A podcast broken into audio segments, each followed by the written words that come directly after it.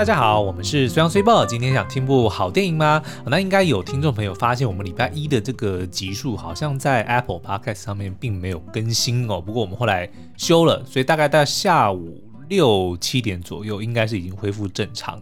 那最近也有听到有一些听友说，好像在 Google 的 Podcast 上面会只看到二十集的节目哦，前面的节目都看不到。那也现在好像已经解决了。不过如果听众朋友还有看到别的问题的话，也欢迎。要到哪里跟我们联络？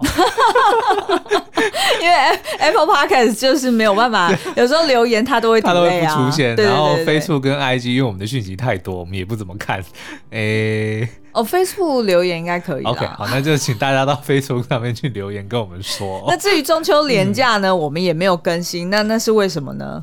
就纯粹只是想放假而已 所以最近的这个听众朋友发现说，哎，怎么上礼拜五没更新，礼拜一的节目又到下午才出现？呃，其实是一来是因为过节想放假，二来是因为技术一半怪我们自己啦。对对对，但是应该一切都 OK 了哦。嗯、好，那今天呢，我们想要聊，因为上一次介绍了这个 Netflix 刚刚上架的这个中国电影哦，《让子弹飞》，然后呢获得了很不错的回响哦。呃，可是我们发现这部电影呢，不是只有它本身剧情。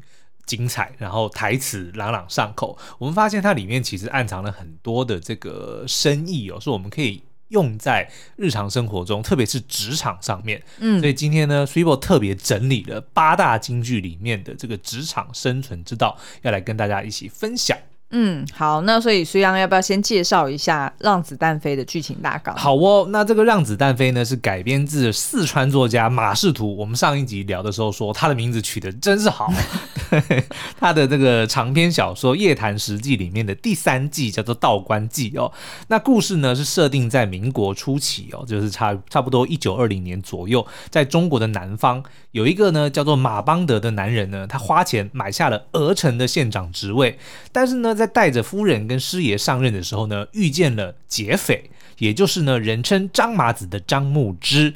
然后为了要保住性命呢，马邦德就说自己是那个已经死掉的师爷哦。然后两个人在交谈之后呢，张麻子就决定要假冒县长，带着假师爷以及真夫人，还有一众马匪去鹅城上任捞钱。但是呢，他们却发现最大的阻碍不是当地的官府，也不是当地的人民，而是呢鹅城的一个恶霸富豪黄四郎。所以故事呢，就在这一群人斗智斗力、想要挣钱的过程中呢展开了。嗯，好，那在接下来的生存之道呢，因为它的每一段剧情都非常具有代表性，然后它的情境也很清楚，所以我们就不会按照剧情发展的顺序来聊了，嗯、我们就是直接抓出来这个情境题，然后并且呢，根据这个情境题，然后去对应到说，诶，在职场里面大家会遇到是不是也有类似的人或者是类似的情境？是对，那所以我们就是从他的台词里面，然后获得一些。就是对付这种情境的一些灵感哦。嗯、那第一个呢，我相信对于所有人来说，在职场里面，大家想要获得或者是想要呃走向的最高境界，就是。站着挣钱，嗯，甚至是像那个黄四郎一样躺着，然后让别人帮自己挣钱。那那个挣钱呢？欸、他们那儿叫挣钱，我们那儿叫我们这儿叫赚钱。哦，OK OK，又偷塞了一个莫扎特的梗在里面。哦、因为我我就是想到说，躺着让别人帮自己赚钱这件事情，嗯、你不觉得很像是就是我们大部分在听的这些。呃，讲聊财经的这些投资节目，哦、其实也都是在讲说什么钱滚钱，对，或者什么存股族、嗯、为什么要存股，嗯、然后就开始去讲说，哦，你如果买了这支股票，然后你就可以每年固定领这个股利，就可以爽爽过，躺着赚，对不对？对对对，就类似像这样子。我们现实生活中没有躺着赚，只有躺着中枪这回事。对，对，说得好。对，好，那所以呢，我们就要从这一段这个张麻子他跟马。邦德非常精妙，然后节奏非常呃，就是非常幽默的这一段对话里面，然后来看看到底要怎么站着挣钱。对，好，那当张麻子听到马邦德说呢，诶，买官可以赚很多钱哦，他就打算要来鹅城试一试。但是没想到马邦德又跟他说呢，你如果当官想要赚钱，不只得要拉拢豪绅，还得要巧立名目，甚至得要看人脸色，就让习惯直接用抢的张麻子呢，觉得心里很不痛快。于是呢，他就拔出了那把枪，然后呢，又拿着拿着那个。个金堂木就往桌上一拍，说：“我要站着把钱给挣了。”嗯，好，那呃，我们要不要还原一下当时候的台词、啊嗯、我觉得还蛮好笑的。好啊，我可以演那个马邦德，你演。OK OK OK。哎，我这我就不明白了，我已经当了县长了，怎么还不如个土匪啊？那你是想站着还是想挣钱呢？我是想站着，还把钱挣了。挣不成。这个能不能挣钱？你要描述一下这个东西是什么东西？是枪。OK，好，能挣山里。那这个能不能挣钱？嗯，金堂木。能挣柜子。那这个加上这个。能不能把钱给挣了？能不能站着把钱给挣了？也就是呢，金堂木加上一把枪，对，哦，就是意思是说，就是把这个呃所谓体制建、呃、建立一个合法暴力的体制，合 对合法暴力的体制，是不是就可以赚钱？那当然，马邦德就觉得说，哇，真是巧妙啊！敢问酒桶大哥何方神圣？鄙人张麻子。我觉得这段剧情实在是太经典了。嗯、那但是我们在职场的时候，我们。都会想说，那到底在工作里面，嗯，能不能拍老板桌子？答案是可以的，但是没多久呢，你就会自己打包走人了。不是不是，我要问的是，在职场里面。有没有所谓的合法的暴力？哦，我觉得应该不是真正的暴力，而是就是用强势啦。对，对？没错，没错，因为不可能真的动手打人嘛，然后也不可能真的是掏出武器啊。嗯嗯、那那个武器一定是精神上的，对，或者是在体制内利用这个 politics 啊、嗯，利用政治权力去。呃，施压于人，对，那当然你要按照这间公司的这个合法性来走，嗯，也就是说，你不能就是私底下找黑道，还是找其他人来，呃，就是呃呃去压榨你的政敌，你一定是要靠这间公司里面的它的游戏规则来走。嗯，所以，其实我觉得这这部片的这一段剧情呢，它其实就是提醒我们说，其实你就是要。呃，了解你身处的环境，然后跟那个当下的局势，对于你的对手来说，什么东西是最重要的？嗯，然后什么样的这个你要怎么利用这个体制，你才可以去。胁迫，我觉得应该要这样解释，嗯，因为大家都知道站着挣钱跟跪着挣钱，就站着跟跪着这件事对吧？什么情况之下会跪着呢？第一个就是被人胁迫，第二个就是有求于人，嗯，对不对？所以刚刚 Swivel 在讲的时候，如果你今天要站着，第一个呢就是你不要有求于人，你要让别人有求于你，对，你就能够站着，嗯，或者呢更糟的情，或者说再退一步，至少两个人都是跪着，嗯、哦，两个人跪着，然后视线就视线就平行的，就是平等的，对不对？也就是说呢，你至少要先立于不跪之地。对不对？你要想办法提升，不管是你自己的这个职位，或者说你所拥有的的才能，或者说你能够提供给公司的这个贡献，你要让人家觉得说你是可以被要求的。哎，你知道吗？这就是为什么之前我跟你讲，就是每次我们在跟伙伴们还是跟就是什么广告组合作的时候，假设要是呃当下有什么情况，对。我们无论如何，就除非真的是我们的错，否则我们不会轻易道歉。是没错，对不对？对。我我有一次我记得就跟你讲说，不能轻易的讲不好意思，不能轻易的用抱歉来做开场白。我觉得台湾人喜欢讲不好意思。但我觉得，我觉得在职场上，你不要，或者是呃，不一定是跟你的同事啊，maybe 跟同事你还要顾及情谊呀，或者是有一些。怎么讲？就是比较客套一些，比较有礼貌一些。哎，maybe 你用不好意思作为开场白，嗯，OK。但是如果今天是跟你呃位于一个比较平平等的地位，然后并且呢，你可能双方之间会有一些利益纠纠葛，嗯，利益冲突。哎，对对，利益冲突。那你如果要让自己立于不败不败之地，不跪之地，对对对，你就不要轻易的道歉。当然，如果是你的错，你当然要道歉。可是如果不是，然后在一个不是很好的情况之下，也不要轻易的说不好意思，嗯、我想要怎么样，可不可以？就是不轻易示弱的意思。对对对对对.不要让人家觉得说哦，你一开始气势就弱了。好的，OK，好。然后第二个呢，就是如果你想要叛变，嗯，或者是你想要把上面的人给拉下来，对，那你要怎么弄呢？杀人诛心。哎、欸，我觉得“杀人诛心”这个、这个这一句台词实在写的真好，嗯，因为表面上乍听到这个“杀人诛心”这个台词呢，嗯，就会以为说哦，就是杀人还要把他的心给挖出来，是这个意思吗？错，不是“杀人诛心”呢。其实我们先讲他的这个 context 好了，嗯，就是这个张麻子呢有一个干儿子叫做小六，嗯，他叫小六嘛，他排行老六了，对对对，六子嘛，六子哦，嗯，然后呢，就是因为皇室啊，小六。怎么了？小六是不去点菜的，那是 小二。哦，小二，我怎么会想到小六？店小二，店小二不是店小六。好，对不起，你继续。OK，好了，反正呢，就是黄四郎呢，他。为了要除掉这个张麻子嘛，他就想出了一招叫做“杀人不用刀”，就是派了他这个管家呢胡万去激那个张麻子的这个干儿子小六哦，就逼着他，就冤枉他说他吃了两碗凉粉，但只付了一碗凉粉的钱，对，所以就逼着他当众自杀，把这个肚子割开来，只为了要让证明给大家看，说他肚子里只吃了一碗凉粉哦。嗯、然后当然小六就因此而死了嘛。对，那这个呃张麻子赶到的时候就就非常的激动。然后就想要当场用私刑就把那个胡万给杀掉。嗯，啊，还好马邦德这个时候出现，就拦住他。他说不行，这个黄四郎他就是想要看你这样一脸败相。对，我要给你出一招叫做杀人诛心，你千万不能上他的当。嗯，那后来我们才想，才才发现说，原来这个杀人诛心呢，马邦德的意思是，其实杀人跟诛心你要把它分成两。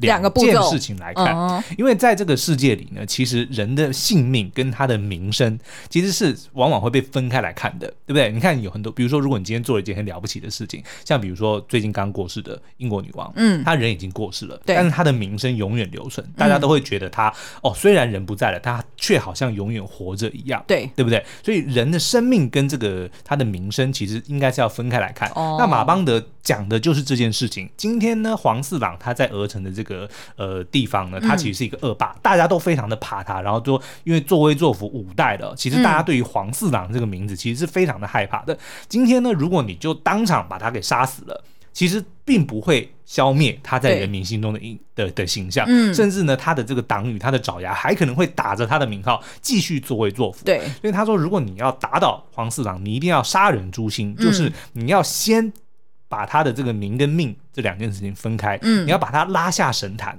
让他身败名裂，对让摧毁他在众人心中的样子。嗯，先把人民心中的他给杀死了。嗯，那剩下来你到底要不要杀死这个人，其实不是这么重要。哦，或者说这个黄四郎要怎么死，其实不重要。嗯，你看他最后他不是呃在这个当众去砍那个替身的头啊，然后或者说叫民众去攻进那个号称攻不下来的碉楼，其实就是诛心。因为当这件事情打败了之后，嗯、大家发现黄四郎其实没有想象中那么恐怖，嗯、没有想象中这么了不起。那其实最后。黄四郎是怎么死的？你看张麻子甚至还让他自杀，嗯、对不对？甚至都不自己动手了，因为他怎么死的，基本上没有没有人 care，嗯，对不对？嗯，哎、欸，其实我觉得这个杀人诛心用在公司里面，其实就是所谓的破坏一个人的 credibility，是没错。对，因为如果因为因为在公司里面，其实它就是一个团队的呃呃合作，然后跟。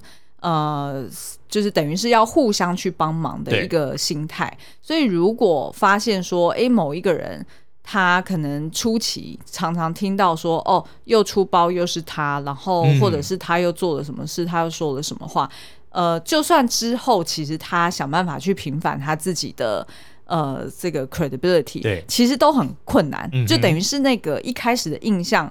既定印象已经框在那里的时候，其实他之后要怎再怎么去翻转都很困难。对，所以如果你真的是要去打倒一个政敌，或者是你真的是要拉下来一个老板，就从破坏他的名声开始。对对对，你反而想的不是说哦，我实质要拉到你什么，就是抓到你什么小小辫子，还是什么样的，甚至你。也不是说哦，直接就把他弄弄走这个公司，因为如果他如果真的留下了很多的这个所谓的名声或者是 legacy 的话，对。其实就算他人不在了，嗯、基本上他的影响力还是会存在。是啊，所以反过来，如果今天你想要确保说，哎，你的地位能够稳固的话，嗯、其实重要的不是你的什么职位，或者说不是你的什么身份，而是你到底能够造成多大的影响力。嗯、如果你让人家大家都觉得说，哇，你就是传说中的那个某某某，你就是传说中的那个 Swebo，那我跟你讲，你你今天就算离开了这间公司，你还是。会是一个一是一个传奇的存在，嗯，对不对？好，第三个呢，呃，我相信应该大家在职场里面觉得最痛恨，然后也觉得最无聊的，就是玩政治，嗯。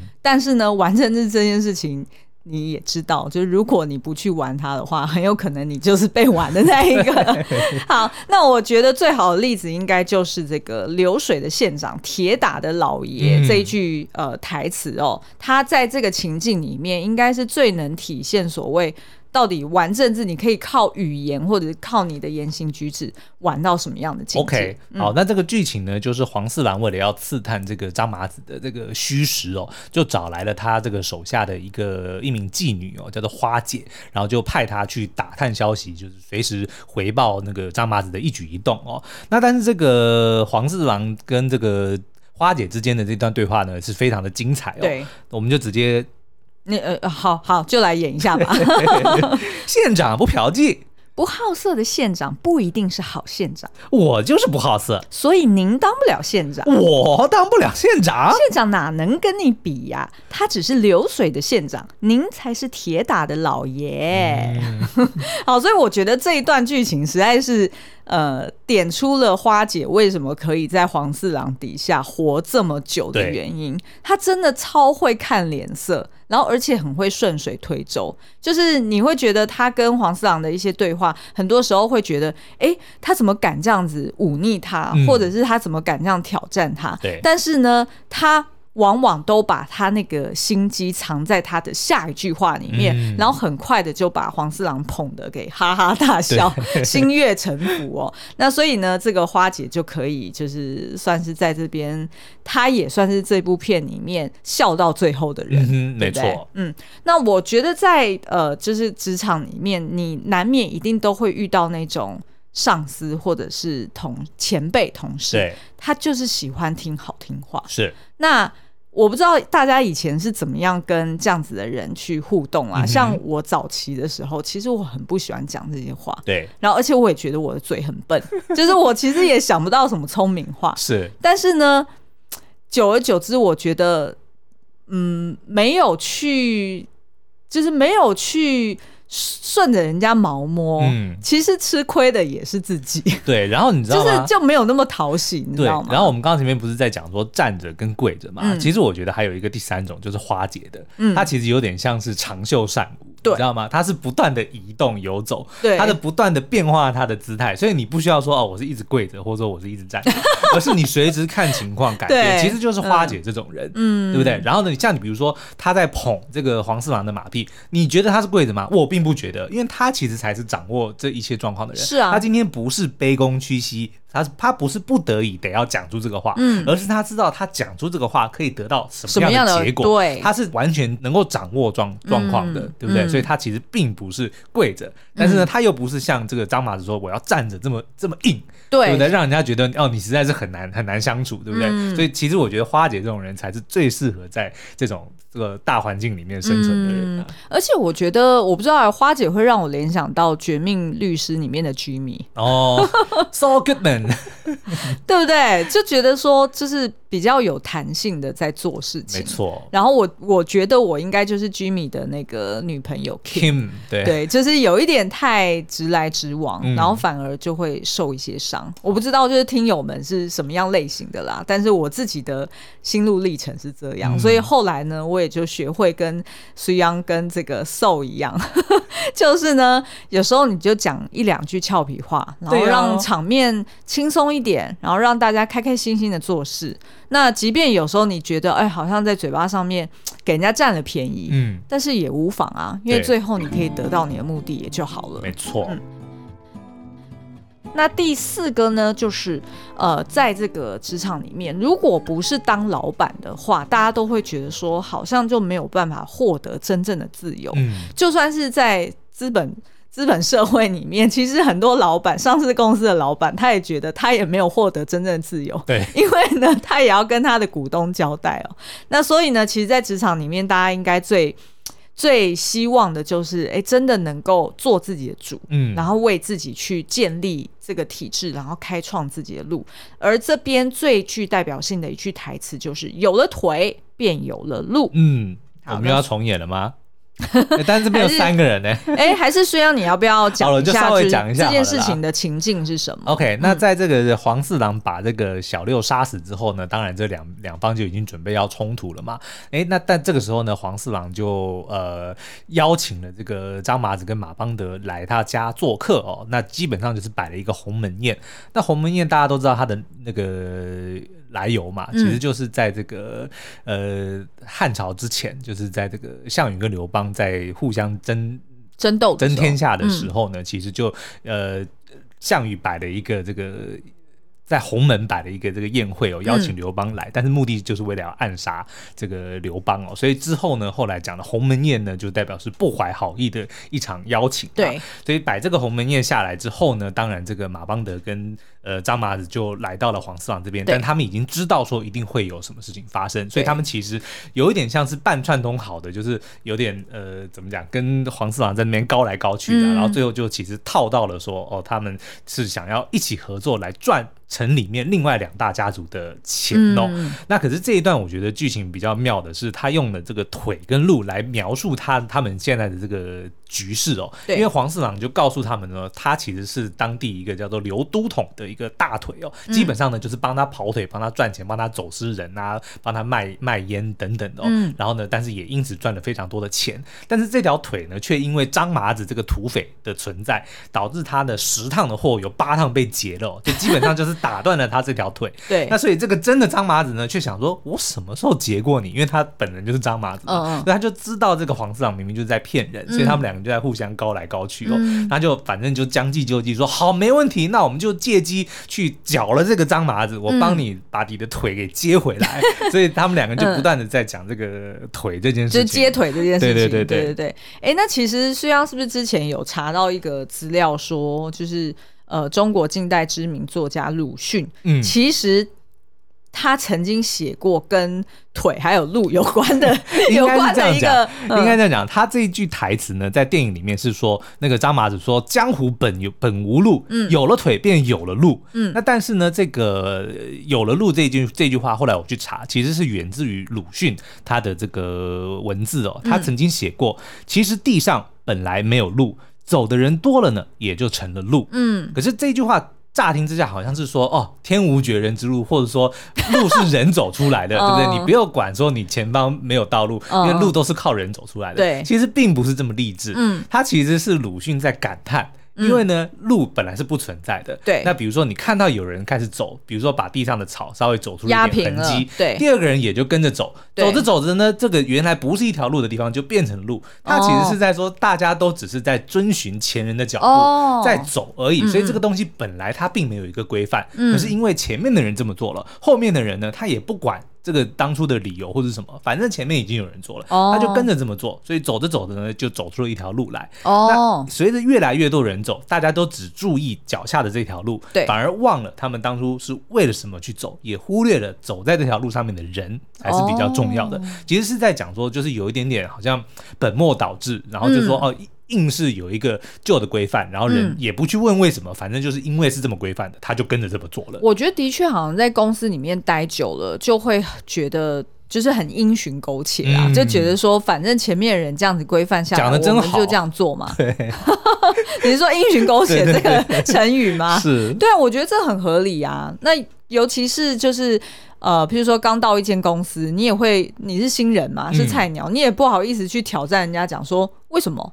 为什么要这样做？为什么要那样做？因为通常你这样子问之后呢，你就会变成就是人人口中的白目鬼。嗯，你看哦，像比如说这个我们常常看到的，嗯，就是啊，假设呃，比如说老板今天生日，嗯，然后结果呢，哎，就有本来都没有人要送礼，都没有人要表示哦，就最多只是讲个生日快乐。对，结果呢，就有一个狗腿送了一个礼物给他，嗯，然后结果明年生日呢，开始两个人送礼物给他，后年生日呢，所有人都送礼物给他，对。这个就是所谓的就走出了一条路，本来没有这件事情的，对。但是因为别人这么做了，嗯、所以大家就想说，哇，他送礼物给老板，我不能输嘞。对，然后他他应该会得得到比较好的待遇，我也跟着这么做，嗯、所以送礼物给老板就变了，这就变成这条路。嗯，那所以在电影里面呢，他讲的那个腿，其实就是要立下要走出路的那条腿。嗯，所以张麻子说他。要帮你接回那条腿，其实意思是说他要把那条腿抢过来，他要自己成为定下规矩的那个人。哦，其实是这个意思了。了解。嗯，好，那第五句呢？呃，其实这个情境应该就是呃，我们在职场上难免有时候都会出个包，就有点像是难免在电梯里面放个屁。好，那这时候呢，哎，你可能就会被众人给针，对然后呃，你你就。被延上了，对 对，就被延上了。好，那所以，呃，这时候马邦德就教了我们一招啊，嗯、就是你出包的时候，你要怎么声东击西，转移注意力，例如大叫“恶心”。好了，那这个剧情呢，其实是就是后来黄四郎呢，就是怎么讲，张麻子呢，他们成功的从两大家族里面拿到一大堆钱，但张麻子其实很不高兴，因为他其实是想要拿黄四郎的钱，他其实不在乎钱本身，他要的是。黄四郎吐出这笔钱，因为杀人要诛心嘛，嗯、对不对？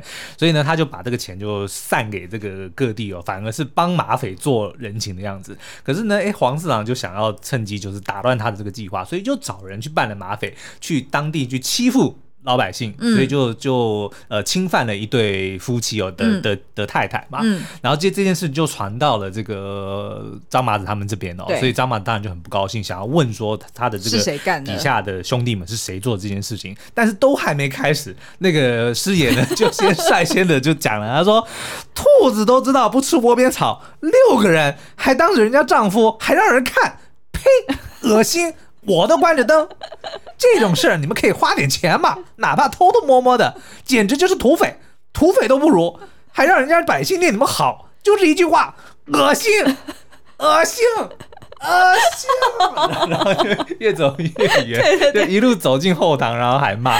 可是后来呢，其实我们才发现，其实呢，当然所有的兄弟都没有做这件事情，因为是被黄四郎给嫁祸的嘛。那当然马马邦德也知道啊，然后呢，张麻子也知道马邦德知道这件事情，对，所以他就觉得奇怪。这件事马邦德怎么会反应这么大？一定有鬼，所以呢就带着兄弟们就杀进了他房间，嗯、果然看到他就藏了他的一个情人跟他的一个儿子哦。嗯、那当然这儿子后面还有别的 别的金句，我们今天不会讲，我们先跳过。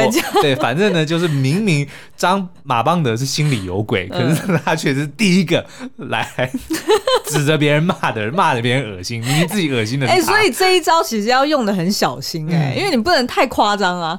对不对？太夸张就会引人注意啊，就会怀疑说，那你是不是那叫什么？就是那个 没有，这这有点像是你刚刚讲到放屁那个，嗯、但是我想到情境，啊、比如说你今天吃坏肚子，然后不小心落塞了，对，拉到裤子上了，对不对？但是呢，先臭味先闻了出来，直接先飘了出来，对，对，对，那你就赶快指着谁放屁，他妈的恶心，非要放屁不会走吗？然后就越去，然后就慢慢慢慢就离开、这个，然后就自己赶快跑去厕所，对不对？对。就类似这样的情况。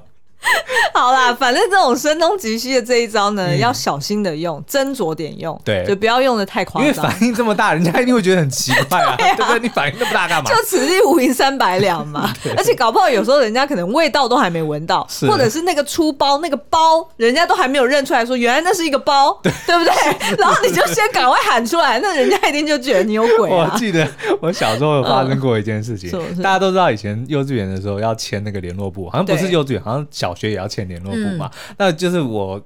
大概我忘记很小的时候，我就忘了要叫，就连续好多天都没有让我爸妈签，嗯，所以这件事情当然就是后来就被扛了嘛，对，就就就变得好像有点危险，嗯、所以我就呢把这个我的联络簿呢揉成一团，丢进那个我们家的那个衣柜底下呢，然后另外去买了一本新的，然后就骗我爸妈说我的联络簿不见了，对，然后但是然后这件事情就暂时就过了，对，但是有一天呢，我就突然在我的桌上看到有一本被揉烂的联络簿，嗯，然后我当时还没想到什么事情，我就直接。拿着个联络簿冲到我爸妈房间说：“为什么有人把我的联络簿弄成这个样子？”然后后来我想说：“哦，写不对，这本是我丢掉的。”我记得好清楚这件事情，我应该大概就是小一、小二的时候。那后来呢？后来我不记得最后怎么样。然后哦，我记得，然后我就后来就想到之后呢，我就说：“怎么这样子，讨厌！”然后我就跑回房间，然后就装没事。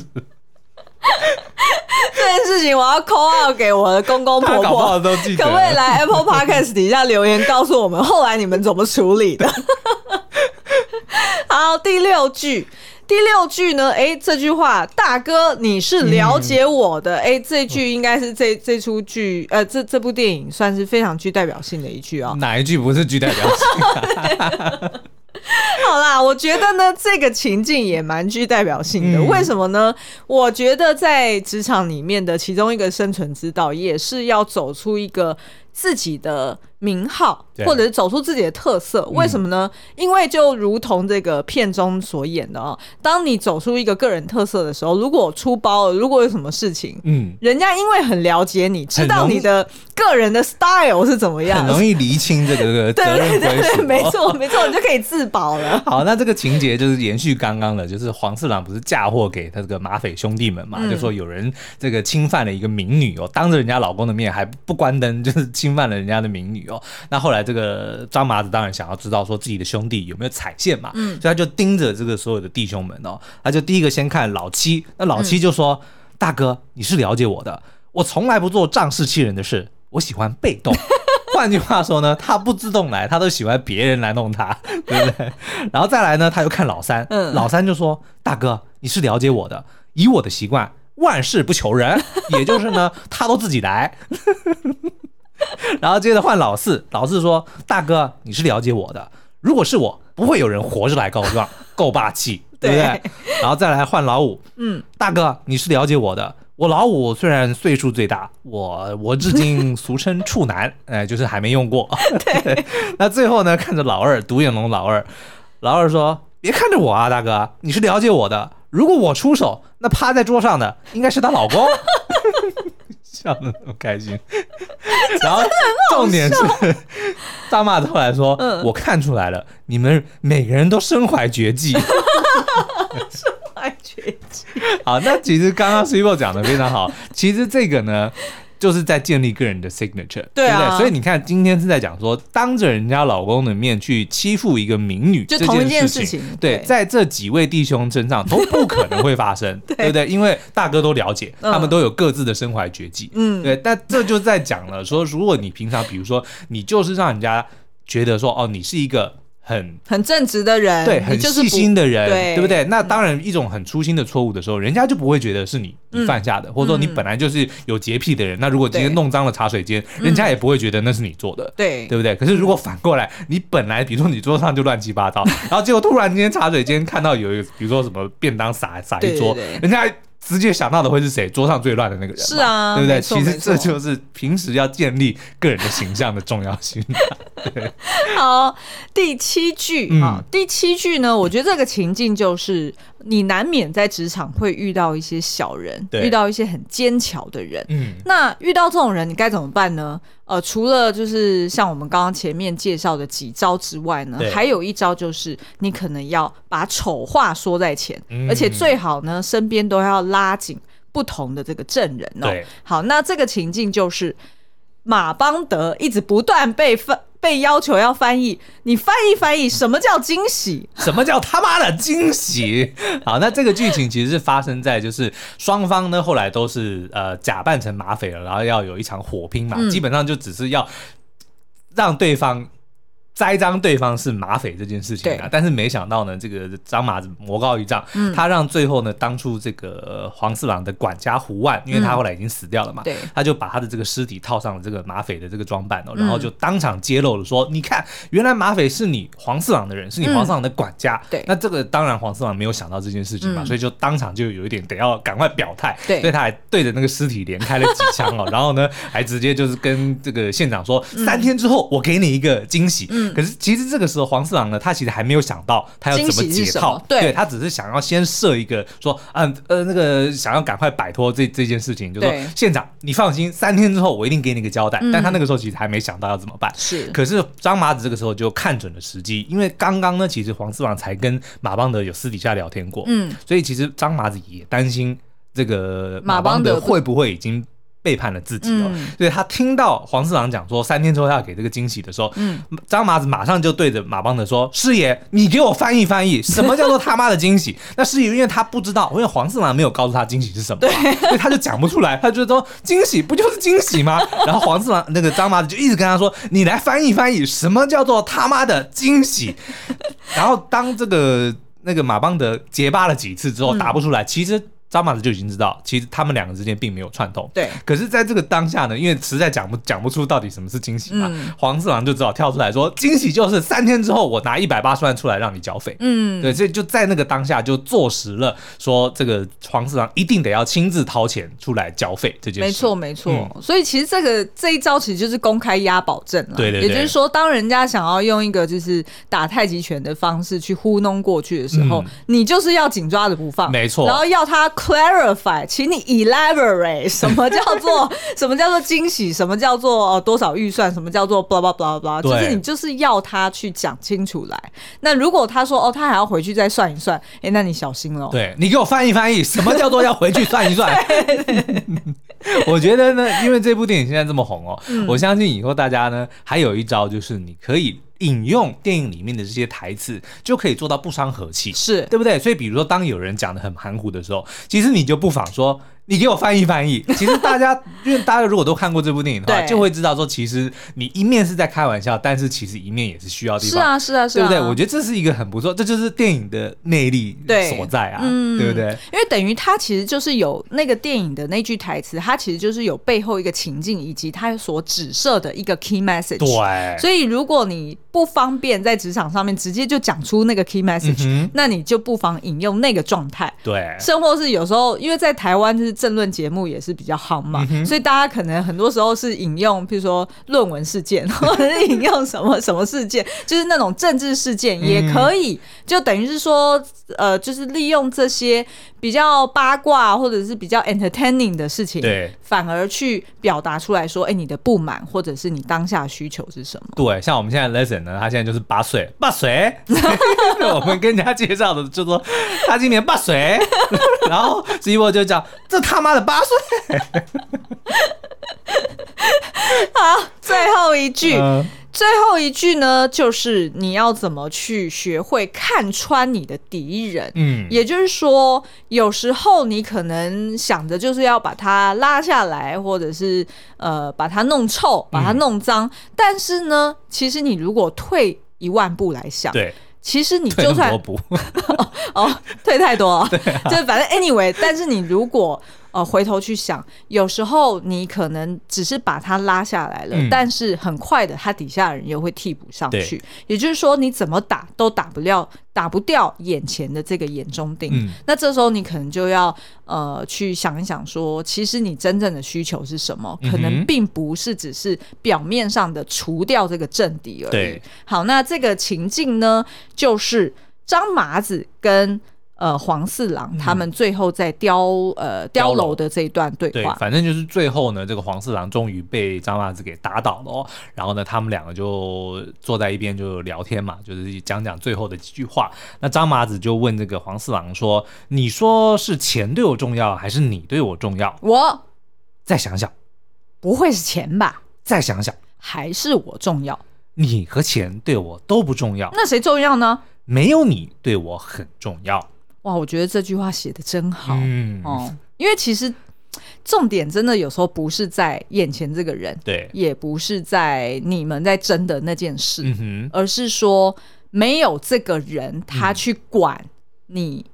去管你要做的事情，嗯，或者是没有人阻碍，呃、没有这个人，没有这个阻碍，对。对，那有可能是组织出了问题，嗯，有可能是他根本就不应该这样分工，对，他不应该让这样子的部门互相去牵制，因为黄四郎其实代表的呢，并不是。就是他讲的这个你，其实并不是黄四郎这个人，对，而是他背后所代表的这个强权恶霸。对。他一家五代在这个鹅城作威作福哦，嗯、所以其实，在黄四郎之前呢，还有黄三郎、黄二郎、黄一郎，是的，对，还有黄爷爷这些人，其实都、嗯、都是。然后，如果他今天不除呢，后面还有黄五、黄六、黄七、黄八，对啊，对不对？一定，就算不是他们家的人，也会有别人取而代之。嗯，所以其实那个张麻子在讲的是说，如果今天要让鹅城的百姓能够安居乐业，嗯、就不能够有你们这一种。所谓的这个就是恶霸权贵，对，没错。嗯，哎、欸，其实这个也套回了我们刚刚前面讲的杀人诛心这件事情。也就是说，他不是只是杀，他不是杀表面的这个人，嗯、而是说他把这个形象，或者是把这个坏习惯，还是说这间公司一个不对的组织分工，对，给打破了。那这样子大家就看到了可能性，就会知道说，哦，原来不一定一定要按照前人的这条路。哎、嗯欸，这又扣回了刚刚讲的那个腿的这个台词哦，也就是说。有时候你可能只是需要打破一些陈规，嗯、然后让大家知道说，哦，原来我们可以这样子放手做事的，而不是一定要按照前人立下的规矩去做。那可能就会让事情或者是让公司里面的人和更加的顺畅。嗯嗯，好哦。所以以上呢就是这个让子弹飞的八大金句跟它背后的这个职场生存之道哦。嗯，那如果大家还想听我们解析更多让子弹飞的话，也欢迎到 Apple Podcast 底下五星留言跟我们说哦。要是没有出现。等个两天就会出现，也不一定哦。我们现在很多的留言都消失了，对。那要不然，嗯，那不然就去订阅我们 YouTube 频道，什么关系？没有关系，因为我们快要百万了，拜托了，这时候又要跪着挣钱了。好了，请大家站着订阅，我们就跪着求你了啊！好，那今天节目就到这边啦，拜拜，拜拜。